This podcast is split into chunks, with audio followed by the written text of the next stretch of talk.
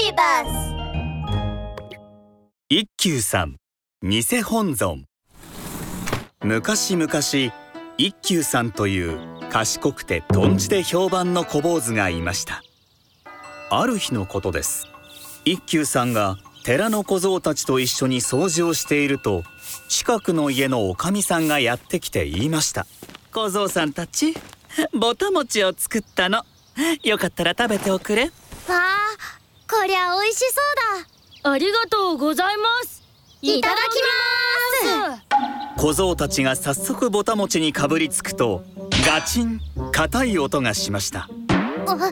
なんだこれは。歯が折れるほど硬いの。よく見るとそれは黒い石でした。おかみさんこれは石じゃないですか。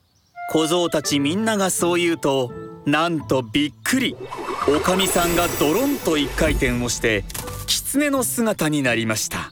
おかみさんの正体は狐が化けた姿だったのです。おいらのぼたもちはうまかったかい？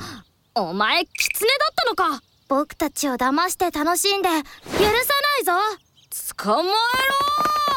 小僧たちは狐を追いかけましたが狐は素早く逃げてしまいました、足が速いことだ。どこへ？行ったのだろう。お寺からは出ていないはずだけれど。探し回っているとお堂の方から和尚さんの声が聞こえてきました。大変じゃ大変じゃ。みんなで行ってみるとこれまたびっくり。お堂には1体の仏様しかないはずなのにそっくりな仏様が2体並んで座っているのですむ。これはさっきの狐が化けているな。小僧たちと和尚さんは両方の仏様を見比べました。しかし狐はとても上手に化けていてどっちが本物でどっちが狐かさっぱりわかりません。和尚さんこうなれば棒で頭を叩きましょうか？それはいか。ん本物を叩いたら罰当たりじゃ。あ困ったの。すると一休さんが言いました。何を言っているのですか和尚さん。見分けるのは簡単ですよ。え？どうやるのじゃ？和尚さんが尋ねると一休さんは胸を張って言いました。和尚さんがお経を読むのです。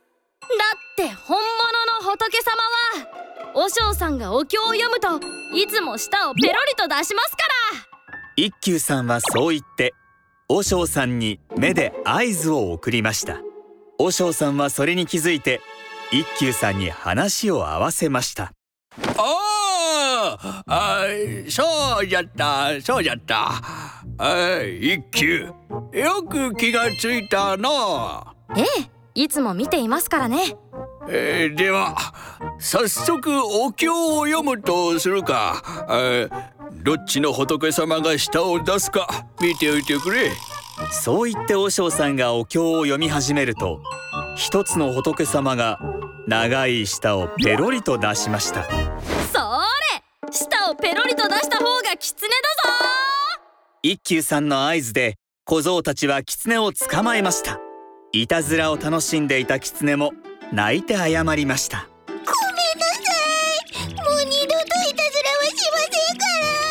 本当に二度としないのだな。はい約束します。なら許してやろう。狐は許されると二度とお寺には近づきませんでしたとさ。おしまい。一休さん。底なし柄杓のこのこの左衛門。昔々一休さんという賢くてとんちで評判の小坊主がいましたある日のことです。一休さんがお使いで出かけている間和尚さんのところにある家から伝言を頼まれた村人がやってきました。今日は底なし柄杓のこのこの左衛門さんの家の法事です。お昼過ぎにお経をあげに来てください。ええわかりました。あではお昼過ぎに伺います。和尚さんはそう言って引き受けましたがその村人が帰った後で考えましたああき受けたはいいがどこへ行けばいいのじゃろう。底なしひしゃくのこの子の左衛門さんなんて人はこの寺の近くにはいないはずじゃがな和尚さんはうーんうーんと頭をひねりました。さては何かの謎かけかなあー困ったことになったの。やがてお使いを終えた一休さんが帰ってきました。和尚さんただいま戻りました。おおお一休。おかえり。ちょうど良いところに来たな。聞きたいことがあるんじゃ。はい何でしょうか？一休に聞けばこの程度の謎かけならすぐに解いてくれるはずでもいつも一休に頼るのは良くないと。そこで和尚さんは聞くのをやめて一人で考えることにしました。和尚さん？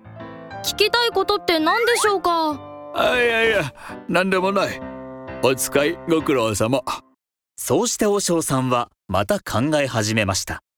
えー、あっちの家はこの前に放置を済ませたばかりだし向こうの家でもない、うんそうなると、うん、ああ困ったの。もうすぐお昼過ぎになってしまう。約束の時間はどんどん迫ってきます。はい。えいくら考えてもわからんぞ。法事に遅れては大変です。和尚さんは仕方なく一休さんに尋ねることにしました。一休よ実は今日は法事の約束があってな底なしひしゃくのこの子の左衛門さんの家なんじゃがどこだかわかるか？すると一休さんは笑って答えました。ええわかりましたもん。ご案内します。一休さんについていくとそこは江川孫左衛門さんの家だったのです。一休よ法事があるのは底なしひしゃくのこの子の左衛門さんの家じゃよ。ここではない。いいえこちらです。どうしてそう思うのじゃ？底なしひしゃくとは絵と皮しかないひしゃくのこと。子供の子供は孫ですからこの子の左衛門は孫左衛門。つまり江川孫左衛門さんのことです。それを聞いた和尚さんは「おお!」と声を上げましたおおなるほど。お前は相変わらず賢いの。ありがとうございます。和尚さんはまたまた一休さんにはかないませんでしたとさ。おしまい